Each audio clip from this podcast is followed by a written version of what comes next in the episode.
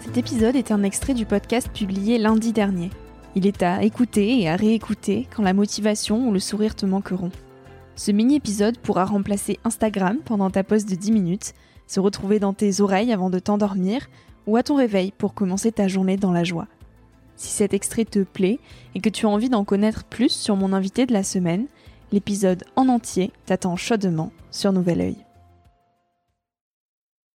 Euh, c'est vrai que j'ai eu un rapport avec, avec le regard sur la vie comme ça, assez tôt, quand j'ai senti que j'avais un peu un regard à moi sur la vie. Je me suis jamais senti vraiment comme un intellectuel en fait. Et souvent, ça me, ça m'a frappé. Je voyais autour de moi, dans le milieu des profs dont je faisais partie, des gens que je trouvais plus brillants que moi, souvent plus cultivés.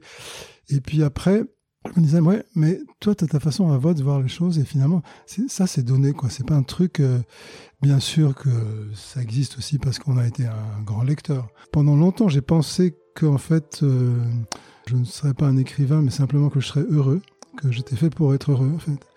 Et, j'ai toujours trouvé que le mot bonheur et, l'idée d'être heureux, c'était quelque chose plutôt de, de, grave en fait. Quelque chose qui était euh, pas simple, c'est pas hurrah, youpla, euh, un truc seulement jubilatoire, c'est aussi un accord euh, profond avec la, avec la vie. Enfin, c'est vrai que c'est être heureux, c'est une question qu'on se posait pas autrefois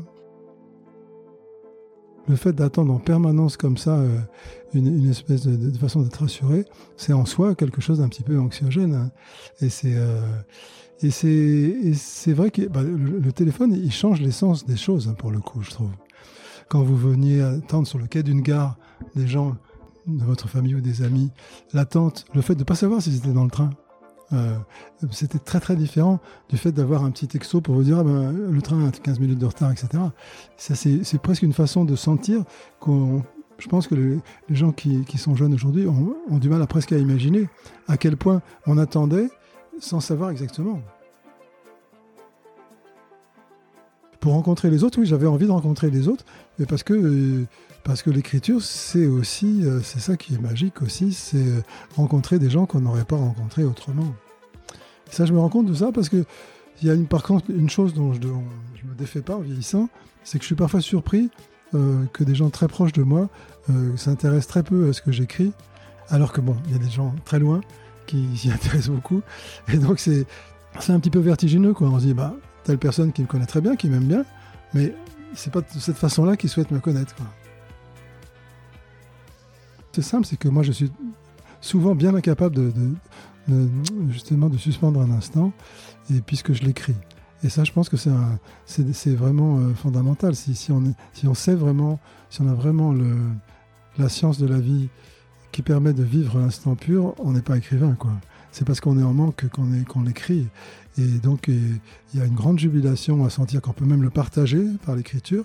Mais ça veut dire aussi qu'on ne le réussit pas complètement pour soi. Parce que si on a le souci de l'écrire, c'est qu'on n'a pas complètement réussi. Sur le plan de la vie, euh, bah, d'essayer d'être contemplatif, euh, de s'obliger à l'être parfois, parce que, parce que euh, c'est comme on le disait tout à l'heure, l'action euh, c'est bien, mais ça n'a de sens que si on est capable de, de faire succéder à l'action la contemplation, je pense.